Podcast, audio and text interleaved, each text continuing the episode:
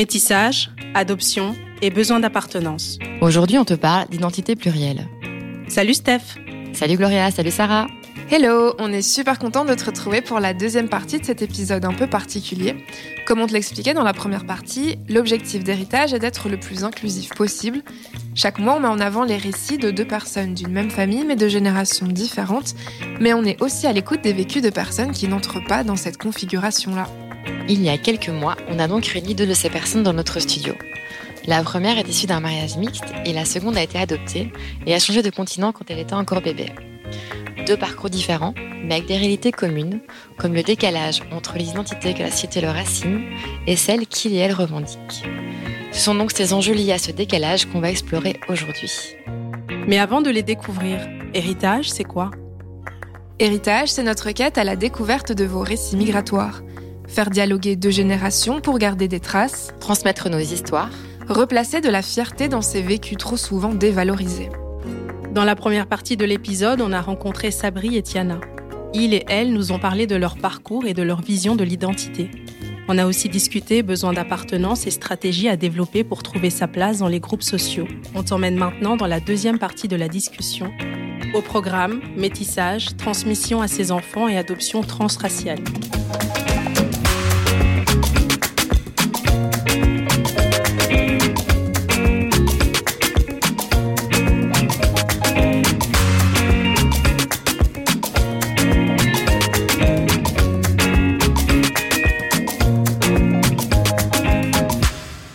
Du coup, Sabri, donc tu es issue d'un métissage. Moi, c'est mon cas aussi.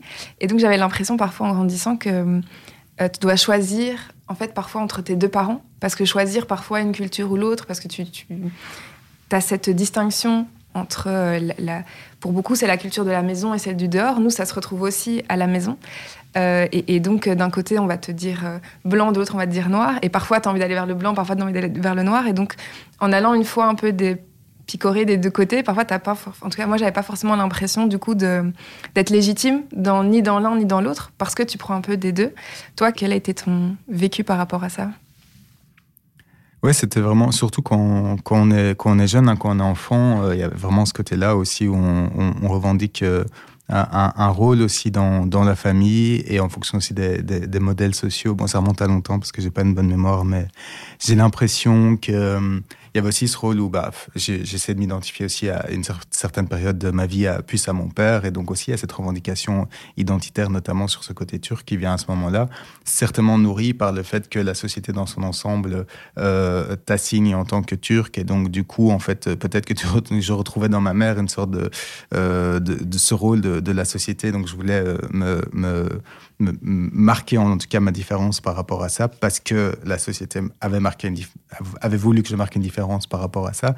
Euh, c'est euh, chez, chez moi, c'était un peu, c'était un peu nuancé dans le sens où, comme je disais, mon, mon, mon père aussi euh, a un vécu différent de, pas mal de, personnes de la communauté turque ici euh, à Bruxelles. Donc, euh, ils sont dans, enfin, il, il, est venu vraiment, donc il a été dans un lycée euh, français. Donc, il vient d'une famille, sa, mère est paysanne et son père avait un, un petit commerce. Et puis, il, en fait, il a été dans dans un lycée français euh, à Istanbul, étudier, et c'est là c'est le genre de lycée en fait euh, où bah, il était certainement en décalage avec les autres, mais il n'en a jamais vraiment parlé. Mais en tout cas, il fréquentait euh, les futures élites, notamment turques, mais aussi internationales. Donc il y a aussi cette dynamique-là où lui, il est venu ici pour étudier. Euh, à l'ULB et aussi dans une dynamique euh, plus euh, politique en fait d'apprentissage et notamment parce qu'il a un background marxiste, léniniste, maoïste, je ne sais plus lesquels. Et du coup chez nous en fait les différences se marquaient de temps en temps par rapport à ces questions d'origine, où il y a aussi ce côté où euh, ma, ma, ma, maman est, dans cette logique un peu de, tolérance et d'ouverture culturelle à l'ancienne, on va dire. C'est un, ancien monde, euh, et, euh, mais il y a aussi ces, ces différences peut-être politiques où, où, ma mère est plutôt une social-démocrate trotskiste, et donc il y avait des différences à ce niveau-là. Mais ma mère a toujours été vers, de façon un peu avec le recul évidemment peut-être caricatural, très euh, ouverte sur cette notion de, tolérance et d'ouverture à la culture dont je parlais juste avant. mais ça, ça ne, ça n'est pas pour autant que voilà, on, sent une différence. Mais au final, c'est ma mère qui des fois me parlait peut-être un peu plus de la Turquie et euh, du, vécu euh, euh, en tant que turc en, Belgique notamment, plutôt que mon père, qui n'abordait pas spécialement ces questions-là non plus. Et, et, donc voilà, dans le, le, cadre, on va dire, de la famille, en tout cas, il n'y avait pas non plus énormément de, de on va dire, de, de différence à ce niveau-là. Et moi, j'étais une sorte d'équilibre, en fait, de dynamique entre entre eux et j'en suis le résultat, le pur résultat. Quoi. Et aujourd'hui, ta fille, elle est aussi issue d'un métissage? Comment est-ce que tu gères ça? Euh, oui, voilà. La, question de l'identité et tout ce dont on parle ici, euh, euh, pour moi, ça n'avait pas trop d'importance parce que bah, j'ai réussi à trouver ma place et euh, de façon relativement naturelle, comme je le disais avant. Et c'est vrai que maintenant que bah, ma fille est dans, cette position-là, où à un moment elle va se poser les mêmes questions, euh, euh, je, dois en fait réfléchir plus en profondeur à bah, c'est quoi avoir comment comment est-ce que quelle est la, meilleure solution pour qu'elle puisse se sentir au mieux dans, son identité ou dans ses identités.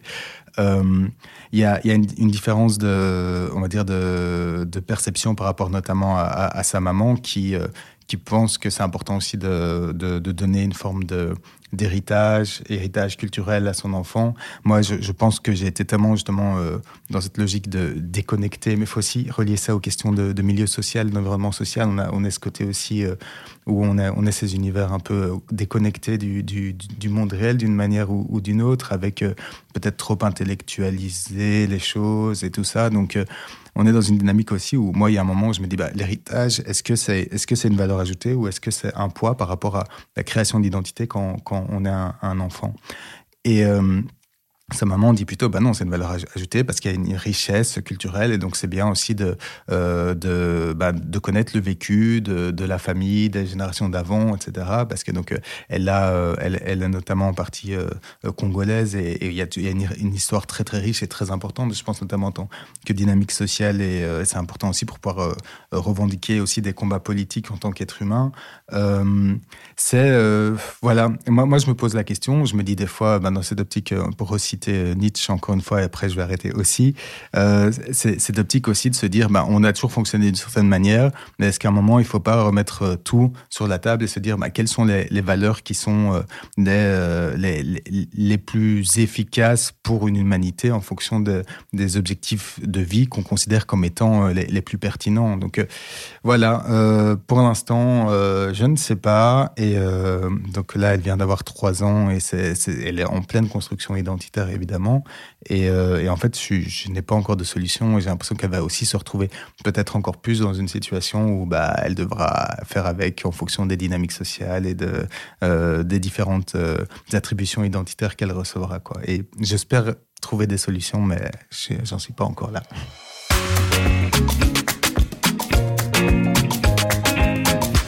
Revendiquer des combats politiques, c'est ce que font depuis de nombreuses années les personnes adoptées. Parmi ces luttes, la déconstruction des narrations dominantes qui placent les personnes adoptées comme redevables à leurs parents adoptifs. Dans son livre Une poupée en chocolat, la chercheuse, réalisatrice et militante Amandine Gay déconstruit ainsi le mythe des parents sauveurs blancs et replace au centre de l'histoire le vécu des personnes adoptées, notamment racisées. Entre témoignages personnels et données statistiques et sociologiques, l'autrice aborde longuement la question de l'adoption transraciale. Elle met en lumière les rapports de pouvoir qui la structurent. Des accords sont ainsi passés pour des parents blancs avec des familles du Sud global, à qui l'Occident ne dit pas clairement qu'elle leur enlève leur enfant pour toujours. Cela se traduit aussi par des familles blanches qui ne reconnaissent pas le racisme que subit ou qu'elles font subir à leur enfant adopté. C'est pourquoi Amandine Gay milite pour une sociabilisation racisée préalable à toute adoption transraciale pour s'assurer par exemple que les enfants atterriront dans un foyer capable de déceler le racisme, de s'occuper de cheveux crépus et de ne pas nier la culture d'origine de l'enfant. Une revendication importante pour laquelle on a demandé l'avis de Tiana, née au Népal et adoptée bébé par un couple de Français blancs. Euh, alors, pour parler de mon vécu, moi, c'est vrai que le, racisme, je me le suis vraiment pris en pleine face, euh, assez jeune à l'école. Euh, ça a commencé à l'école. Et c'est vrai que mes parents n'étaient pas du tout préparés. Euh, petite anecdote aussi, ma, ma mère est tombée des nues un jour euh, où, à l'âge de 3 ou 4 ans, je rentre de l'école, euh, je pleure et je lui dis Maman, on m'a craché dessus parce qu'on m'a dit que j'étais grise. Et là, ma mère est complètement tombée des nues parce que c'était quelque chose qu'elle n'avait pas du tout imaginé, qu'elle s'était pas du tout préparée. Et. Et c'est vrai que moi, j'ai eu tendance à beaucoup, beaucoup encaisser, mais euh, à, vivre un racisme systémique permanent jusqu'à encore aujourd'hui. Euh, si par exemple, je vais euh, faire des courses avec ma mère, on va me fouiller à la sortie du magasin, on ne fouillera jamais ma mère. on va me contrôler l'identité, on va pas du tout contrôler l'identité de ma mère. Quand j'arrive à l'aéroport, si on fait des fouilles à la douane aléatoire, ça va tomber sur moi, même si mes parents sont là. Euh, donc ça, oui, je pense que il y a vraiment un besoin, en tout cas, euh, je ne sais pas si c'est une sociabilisation, mais en tout cas de préparer les parents, euh, qu'ils intègrent ça, qu'ils se préparent à ça et qu'ils puissent accompagner ça. Parce que, ben, en fait, oui, ce, ce racisme-là, il existe et je pense que malheureusement, il n'est pas prêt de s'arrêter. Et, et qu'il y a un réel décalage entre ce que vivent les parents et ce que vivent les enfants. Et moi, je me suis retrouvée dans une situation où j'en ai jamais parlé à mes parents. Et alors, à un moment donné, ma mère me dit Mais oui, mais tu nous, tu nous as jamais dit. Bah ouais, mais en même temps, quand t'as 7-8 euh, ans et que et qu'on te dit que, euh, que t'es que euh, es noire, que t'es pas française, que t'es pas propre, que.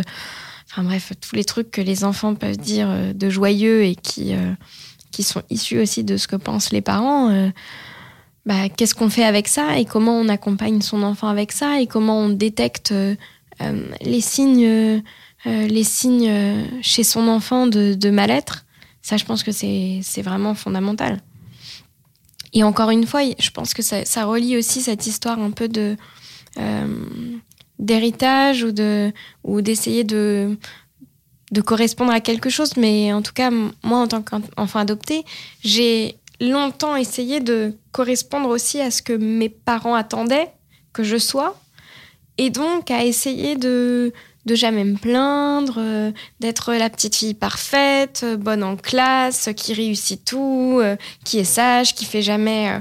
par exemple, j'ai jamais eu une seule punition au collège, j'ai jamais eu une heure de colle, j'ai jamais eu parce que j'avais cette espèce de, de, droiture absolue et donc je ne parlais jamais de de ce qui pouvait se passer de, mal, pour moi, c'était euh, genre euh, c'était la honte. Donc euh, on n'en parle pas. Et ça, ça malheureusement, je pense qu'il y a que qu'on soit adopté asiatique, qu'on soit noir, qu'on soit voilà afro-caribéen ou je ne sais quoi, je pense qu'on vit tous à un moment donné un racisme auquel les parents ne sont pas du tout préparés. Et tu mentionnais là tantôt le fait que tu, pour toi c'était important de dire que tu étais euh, népalaise, au moins de sang. Euh, comment tes, parents vivent, euh, vivent ça? Alors ça n'a pas toujours été. justement, dans cette espèce de quête de qui je suis, j'ai pendant un moment revendiqué très fort d'être d'une classe moyenne, un peu parisienne, et puis euh, peut-être avec un, côté un peu condescendant, hein, je, reconnais tout à fait. Euh, ensuite, euh, j'ai voulu ressembler absolument à ma mère, donc à plutôt dire que j'étais que ma mère était issue d'une famille modeste et à le mettre beaucoup en avant. Et puis à l'adolescence, j'ai voulu faire remonter un peu ce côté népalais, donc je, regardais des Bollywood et puis j'essayais de, m'habiller un peu à, façon indienne ou, ou, népalaise. Et puis après, bon, après tout le melting pot se fait dans ta tête et tu trouves un peu un peu plus ta place, mais hum, je pense que mes parents le vivent plutôt bien. Euh, je pense que ce qui a été plus compliqué, c'est pour mon père, c'est que je remette en cause l'arbre généalogique. Euh, non pas euh, que je ne veuille pas apparaître dessus, mais que je ne... Moi, je considère que ses ancêtres ne sont pas les miens. Je considère que mes ancêtres ne sont pas du tout sévenols, voilà, que je suis pas issue d'une lignée de marchands ou de je ne sais quoi, euh, que moi, mes ancêtres, ils sont népalais, euh, ils, ont, ils viennent de la vallée de Katmandou, que mon corps physique et physiologique est issu de ces lignées-là, et que j'aimerais bien qu'on trouve un moyen de m'intégrer de cette manière-là dans l'arbre généalogique. Donc peut-être que c'est mettre des pointillés, peut-être que c'est mettre, je sais pas, une petite vague, un truc, dire à un moment donné que j'ai été adoptée, mais qu'on mette cette espèce de fiction de laquelle je serais née de deux parents machin, alors que c'est pas vrai, euh, ça, ça me dérangeait. Et, et, ça, je le revendique plus qu'une identité forcément népalaise. C'est vraiment de dire, en tout cas, que mes racines sont népalaises. Et je pense que ça a été un petit peu difficile et ça l'est toujours un peu pour, euh, en tout cas pour mon père. Pour ma mère, non. Pour ma mère, euh, elle l'a complètement intégré et on en parle beaucoup et ça, je pense que c'est une différence aussi, c'est que mon père est plutôt un taiseux alors que ma mère échange et, et dans le développement d'elle-même et en, perpétuelle remise en question. Donc ça, ça a pas mal changé. Après, euh, je revendique aussi très fort ma nationalité française et le fait que je sois française. Donc voilà. Tu parlais d'arbres généalogiques. Là, tout récemment, tu viens de retrouver la trace de, ta famille euh, biologique. Euh, c'est du coup aussi un chamboulement dans ton, dans ton identité, dans, dans qui tu es. Tu peux nous en parler un peu? Euh, Oui, tout à fait. Donc, le 1er décembre exactement, j'ai retrouvé, après deux ans, deux ans, deux ans et demi de recherche avec un ami népalais, ma famille. Euh, et euh, il se trouve que voilà, j'ai reçu un appel euh, de mon ami me disant Tiana, j'ai retrouvé ta famille. Et que deux heures plus tard, j'étais en visio avec mes deux sœurs. il se trouve aussi que j'ai une chance une chance monumentale, c'est-à-dire qu'entre le, tremblement de terre au Népal et le Covid, il aurait pu arriver 10 000 choses à la famille. Euh, il se trouve que tout le monde était en vie, euh, quasiment. Euh, ma mère, mes deux sœurs, mes deux nièces. J'ai découvert que j'avais un, petit frère. sur le moment, enfin voilà, c'est une, une, grande joie, surtout que je suis accueillie par une famille qui me connaissait, qui, qui avait, qui a jamais en fait cessé d'avoir un amour infini pour moi. Donc je suis d'un coup entourée d'un amour qui moi-même me dépasse et avec lequel euh, on se dit oula qu'est-ce que je vais faire de tout ça? Euh, mais ça remet aussi en question euh, un peu cette, cette identité parce que d'un seul coup on se retrouve aussi face à une famille qui a ses attentes et j'étais notamment face à une de mes sœurs qui était un peu du style bon bah maintenant tu rentres à la maison ou ben non, en fait, euh, comment t'expliquer que ma culture est française, que je me sens française, que ma famille est française, que mes amis sont ici, que j'ai un socle ici et que j'y tiens, euh, sans quelque part les renier aussi en leur disant ben oui vous avez une place aussi puisque vous êtes ma famille. On est on, est on est sœurs on a le même sang on on est nés des deux mêmes parents donc euh, et puis physiquement on se ressemble. Et là aussi c'était c'était voilà, c'est pour la première fois de ma vie, je voyais des gens qui me ressemblaient, alors que j'ai jamais vu de gens qui me ressemblaient. J'avais beau chercher dans la rue, euh, petite, euh, partout, je voyais personne qui me ressemblait. Donc, euh, c'est beaucoup de choses qui se mélangent dans, la tête, et, j'ai tendance à dire depuis quelques semaines que j'ai l'impression d'être dans un tambour de machine à laver, parce que ça, ça mouline aussi, et j'ai beau. Faire une psychothérapie depuis longtemps, j'ai beau en, avoir fait mon travail de cette question d'identité, m'être préparée pendant deux ans et demi, ben, mine de rien, ça remet quand même en question et ça repose euh, cette question de, ben ouais, en fait, euh, qui suis-je? Et puis à un moment donné, on a envie de se dire complètement népalais et en fait, non. Et, et à un moment donné, je, me demandais aussi, est-ce que c'est mes sœurs? Bah oui, c'est mes sœurs, donc je les appelle mes sœurs. Euh, et ma mère biologique, quelle place je lui donne? Donc pour moi, ça reste ma mère biologique et ma maman reste ma maman française avec qui en plus j'ai une relation incroyable. Et mes nièces, alors ça, ça a été un truc, mon père a un peu tiqué quand j'ai parlé de mes nièces. Et je lui dis, bah non, en fait, c'est mes nièces. C'est les filles de mes sœurs, donc oui, c'est mes nièces. Mais voilà, il faut, faut trouver sa place là-dedans. Euh, parce qu'en plus, ça découvre une famille énorme, donc il faut retrouver un petit peu, un peu sa place. C'est pas évident. Euh, je pense que ça va mettre du temps. Il euh, va falloir qu'on apprenne à se connaître aussi. mais voilà, encore une fois, euh, cette capacité d'adaptation, je pense, va, pas mal m'aider aussi.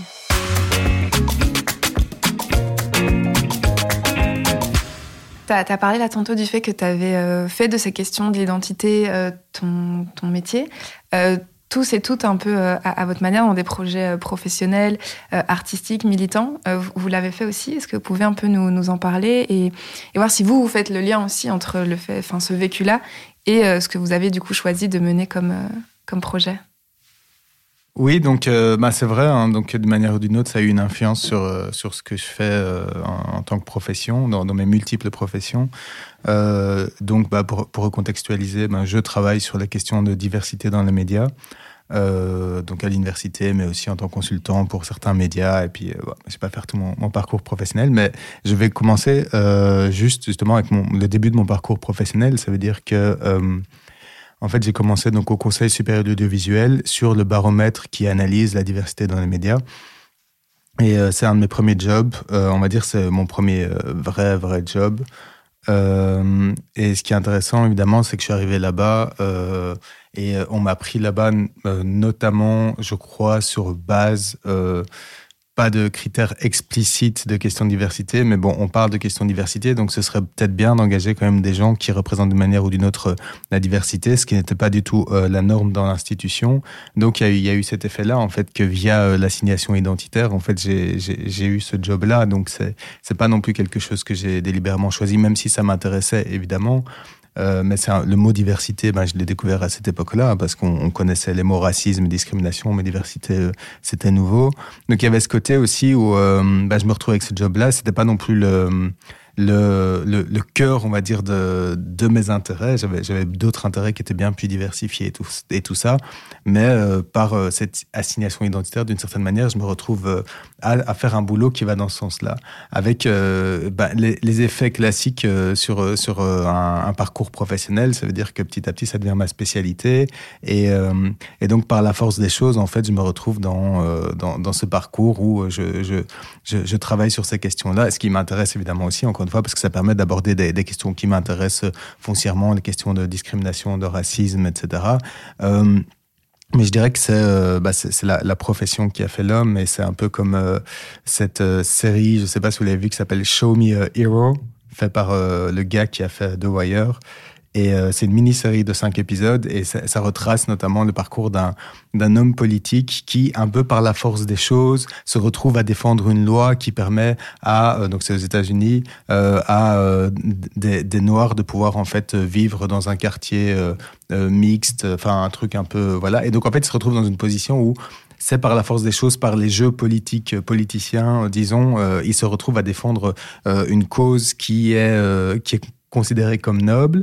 Et en fait, dans cette série, ce qui est intéressant, c'est que petit à petit, en fait, euh, son identité politique, mais du coup son identité euh, personnelle, donc passer du professionnel au personnel, est déterminée par ça. Et donc, à un moment, il se sent comme étant quelqu'un qui défend ses valeurs parce que euh, il l'a fait à ce moment-là. Et donc, et après, il revendique cette identité-là, ce qui n'est pas toujours compris par d'autres, évidemment, parce que c'est juste le, de hasard qui a amené à ça. Euh, donc voilà, il y a un lien clairement, et donc euh, voilà, c'est mon identité ou mes identités multiples qui ont certainement joué un rôle. Peut-être pas non plus, mais dans tous les cas, si ces, sujets résonnent euh, et m'intéressent, c'est aussi lié évidemment à ce parcours que j'ai eu à mon vécu et notamment bah, ces situations dont, tu parlais tout à l'heure où tu, rentres dans un magasin et, euh, c'est toi qu'on va fouiller à la sortie alors que ton ami euh, blanc vole des, bonbons sans, qu'il y ait des problèmes quoi. Donc voilà Euh, bah moi, je pense que tout mon parcours est imprimé par ça. Euh, à commencer par mes études. Au départ, j'ai fait des études de droit. Euh, je pense qu'on ne va pas vers le milieu juridique pour rien, euh, même si j'ai arrêté après. Et puis ensuite, je suis devenue journaliste. Encore une fois, c'est pas anodin. et journaliste spécialisée sur les sujets de société. Et je me suis aussi particulièrement intéressée à tout ce qui était lié à, l'environnement et, aux femmes. Euh, et aujourd'hui, euh, donc en 2020, j'ai écrit un spectacle sur la question de la quête d'identité euh, des enfants adoptés à l'international. Donc là, voilà, je suis encore plus dans le vif du sujet. Et spectacle que j'ai créé avec un, metteur en scène chorégraphe et pour lequel notre productrice a le projet de de le développer euh, au-delà même d'un simple spectacle euh, en spectacle vivant avec un podcast, un, livre, euh, des conférences, des ateliers à destination des personnes adoptées. Donc voilà, je pense que c'est un peu l'aboutissement de probablement un chemin personnel qui est encore en cours totalement, mais mais oui, en faire l'intégrer complètement dans dans mon métier, je crois que c'était un peu à un moment donné à la fois le besoin euh, personnel et, presque narcissique d'en faire quelque chose et, euh, aussi cette espèce de, besoin que j'ai et que j'ai toujours eu de, faire des choses utiles à la société. Je sais pas, je me suis toujours dit que même si je gagnais rien euh, ou pas grand chose, il fallait que ce, que je fasse ait du sens. Et forcément, ce qui a du sens euh, est guidé aussi par ce que j'ai vécu et par, euh, par tous les sentiments d'injustice que j'ai pu avoir et, et, le besoin aussi de, voilà, de mettre des sujets sur la table dans, au, niveau social dont on ne parle pas ou qui sont très peu mis euh, sur le devant du panier ou que l'on essaye d'éviter. Euh, je pense qu'il y a des sujets qu'on essaye d'étouffer un maximum et qu'à un moment donné, ben, voilà, il y a, je pense que c'est notre rôle aussi à nous, euh, qui à un moment donné avons les moyens de, de le faire ou qui se donnons les moyens, parce que moi, mes, mes deux parents ne sont pas du tout issus de, du milieu du, spectacle ni du journalisme, donc euh, c'est vraiment un moment. Euh, j'ai l'impression parfois de, de me faire fermer des portes, mais de rentrer par la fenêtre à chaque fois ou par la cheminée. Mais, euh, mais je pense que c'est. Voilà, c'était quelque chose qui pour moi était très important et que je tiens à faire au quotidien, donc j'en ai fait mon métier. Dernière petite question euh, pour conclure. Euh, si vous êtes là aujourd'hui, c'est parce que vous êtes chacun à votre manière des héritiers, héritières. Euh, et donc, on a parlé en partie de ce que vous avez ou pas reçu en héritage.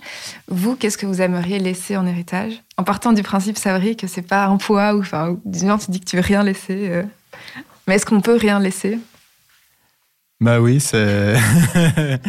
c'est une bonne question et voilà, comme comme j'ai dit plus tôt, ça, ça reste euh, ça reste très très compliqué. Ça veut dire qu'on on, laisse un héritage d'une manière ou d'une autre, hein, et notamment ici dans, dans euh, si on parle de la famille, en tout cas, bah, ma, fille, il y, a un poids énorme évidemment de, de, de, donc de la famille directe, mais aussi en fait, de tout cet, cet, environnement social et donc euh, bah oui, qu'est-ce qu'on laisse euh, Qu'est-ce que qu'est-ce que j'aimerais bien laisser? Moi, j'aimerais bien laisser euh, à ma fille principalement cette, capacité en fait de de pouvoir euh, bah, de pouvoir être bien tout simplement. Donc lui, donner en fait les, les, outils d'émancipation qui lui permettent à elle-même de, de forger son ou ses identités, qu'importe comment elle le fait. donc ça veut dire en même temps essayer de faire l'effort de ne pas l'assigner à certaines identités, ce qui est très compliqué hein, pour prendre la question tout simplement du genre, euh, bah, en fait, il y a, y, y a, énormément bah, d'assignations euh, genrées euh, euh, pour les enfants et, euh, donc, bah, bah comme comme c'est une, une fille de son, sexe biologique de naissance, c'est fille, ben du coup, il y a une assignation très très forte à, à, agir comme une fille, etc. Et là aussi, dans l'environnement familial, on pense à la famille, etc. Qui, même si elle, elle, y a des idées féministes derrière, etc. En fait, dans la reproduction, en fait, il y a énormément de, de situations où on, on l'assigne vraiment à son genre. Donc, donc, euh, moi, euh, à l'inverse, j'ai envie de réagir et de lui permettre d'avoir les outils pour pouvoir aussi euh, faire sa propre construction sur ces questions-là.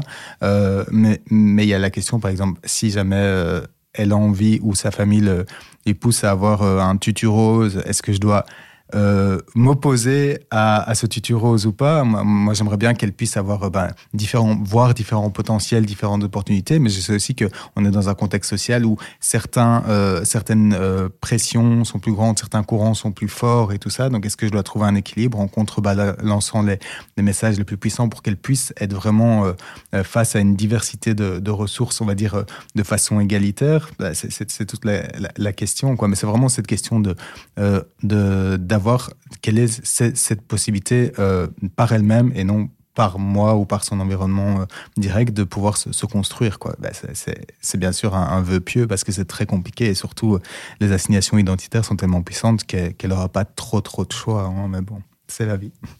Ben moi, l'héritage, c'est une grande question et c'est quelque chose que je me suis beaucoup posé comme comme question, c'est euh, comment mes, que feront mes enfants de, de ça? Euh, Parce que eux ne seront pas, enfin en tout cas, euh, je pense pas adopter d'enfants. Donc, si j'ai des enfants, ce sera des enfants biologiques. mais eux vont auront forcément ce, ce côté d'adoption dans, dans, leur famille, puisque à moins, mais c'est peu probable que mon mari soit adopté. Il y aura au moins cette branche-là où moi j'aurais été adoptée. je pense que retrouver ma famille, c'était aussi euh, quelque part euh, ne pas euh, laisser de, de flou non plus pour eux.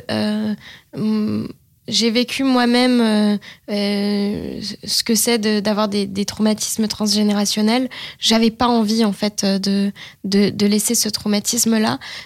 Donc j'essaye au maximum moi-même avant d'avoir des enfants de, disons de je sais pas si sais faire la paix, trouver un apaisement avec ma propre histoire, de trouver ma place moi-même avec euh, les mes, mes ancêtres à la fois euh, euh, népalais, donc mais vraiment mes ancêtres de sang et les lignées plutôt culturelles de ma famille française et d'essayer de trouver ma place là-dedans pour que eux finalement aient un héritage qui soit apaisé et que je puisse leur offrir la capacité de trouver eux-mêmes leur place dans cet euh, héritage un peu compliqué parce que j'ai conscience aussi que euh, si j'ai des enfants, je vais les, euh, emmener avec une histoire qui sera pas